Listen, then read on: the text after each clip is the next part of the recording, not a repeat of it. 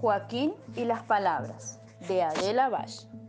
El rey y la reina vivían en un enorme y lujoso palacio con su pequeño hijo Joaquín, el príncipe, y también con muchas otras personas que realizaban todas las tareas necesarias para que ellos vivieran con comodidad. Joaquín era un chico como cualquiera, pero a todos los que los rodeaba, lo que más le importaba es que él era el príncipe. Por eso, en el palacio, cuando alguien lo hablaba, lo llamaba príncipe. Aunque a él le hubiera gustado más que simplemente lo llamaran por su nombre, Joaquín. Buenos días, príncipe. Buenas tardes, príncipe. Buenas noches, príncipe. ¿Qué prefiere, príncipe? ¿Sopa de arroz o de fideo? ¿Qué quiere usar hoy, príncipe? ¿Zapatillas o botas? Y así le hablaban para decirle todo lo que podemos imaginar. Cuando le decían príncipe, a él le parecía que lo hablaban desde muy lejos. Sí, a veces le parecía que lo hablaban desde el fondo del mar. Entonces trataba de acercarse para escuchar mejor, pero tenía que meterse en el agua para encontrar las palabras que le habían dicho. Y ahí estaban, tan mojadas, tan empapadas que no se entendían bien. Si le decían luna, Joaquín escuchaba lana. Si le decían sapo, Joaquín escuchaba sopa. Si le decían quiso, Joaquín escuchaba queso.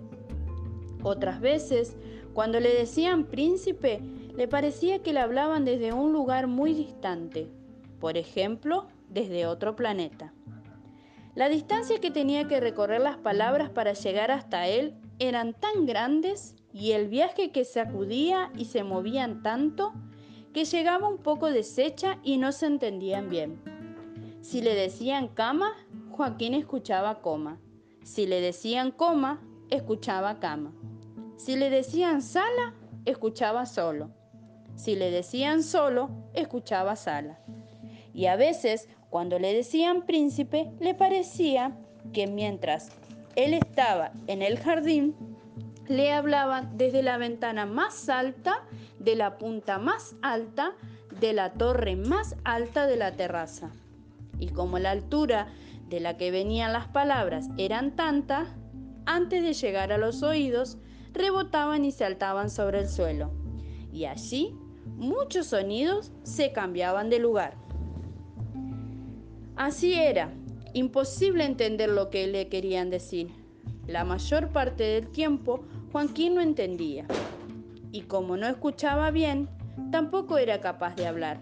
Y por eso casi no hablaba. El rey y la reina estaban preocupados.